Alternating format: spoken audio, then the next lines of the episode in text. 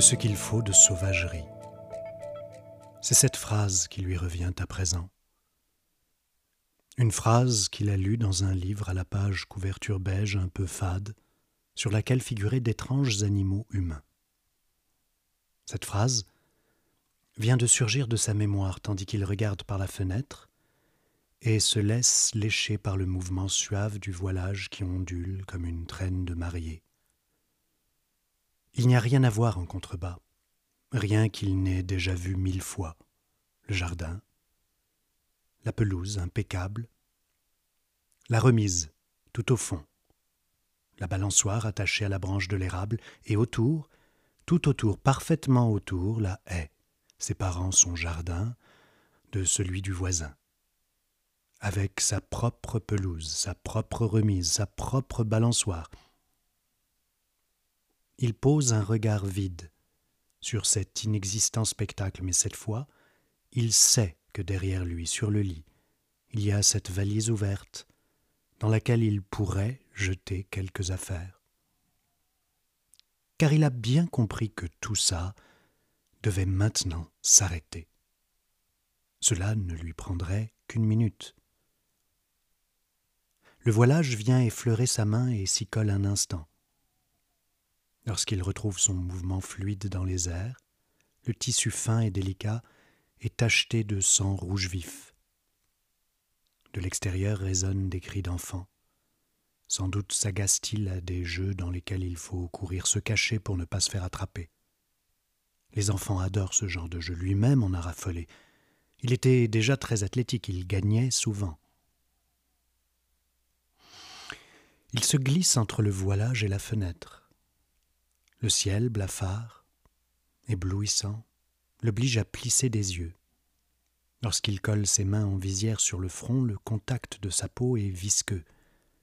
Les enfants crient, tournant et tournant encore, jusqu'à ce que l'un d'eux, une proie plus chétive que les autres, finisse par se faire prendre et soit exclu en attendant le prochain tour. Une autre proie viendra bientôt le rejoindre, car le petit groupe se remet déjà à courir comme des bestioles affolées, cherchant vainement à échapper au chasseur, à l'ogre, à celui d'entre eux qui tient le rôle du monstre et qui finira inévitablement par les dévorer un à un. Juste ce qu'il faut de sauvagerie. Tandis que le long de sa main droite perlent de grosses gouttes de sang, il cherche à se remémorer le titre de ce livre duquel cette phrase a subitement ressurgi. Mais rien ne lui revient, pas même l'auteur. Se peut-il de ne retenir d'un livre qu'une seule phrase? À moins que ce ne soit ce picotement aigu dans le bras qui l'étourdisse et l'empêche de se concentrer Ou peut-être la musique très forte que projettent les deux speakers montés sur trépied, une musique joyeuse, comme si des gens allaient se mettre à danser. Au moment où il ouvre la bouche pour leur crier d'arrêter ça, il aperçoit le gâteau d'anniversaire qui trône sur une longue table drapée de blanc. Son prénom y est inscrit.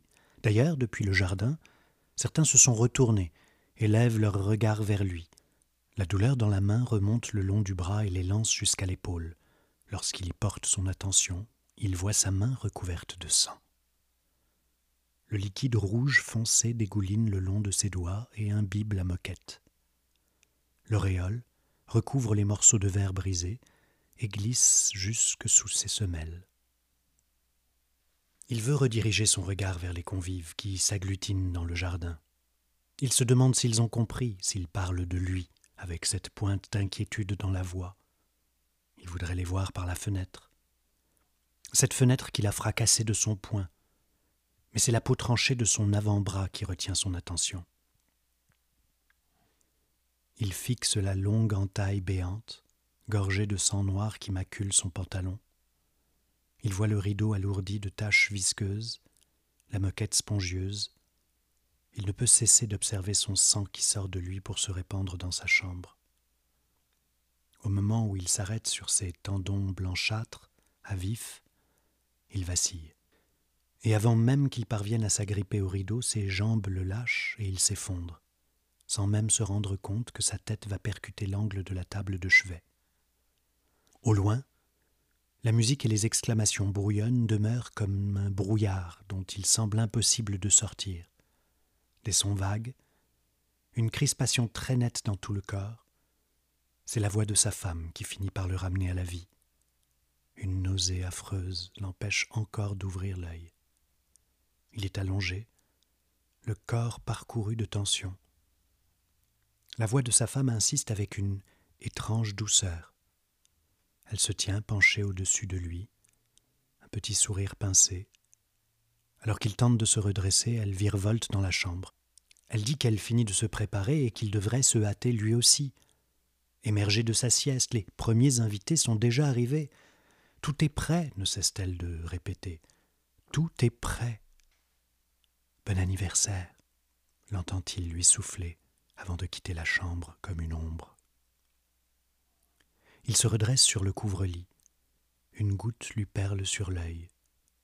De la sueur, brûlante. Il vérifie sa main, indemne. Et cette tension dans le corps qui ne cesse de le crisper de l'intérieur.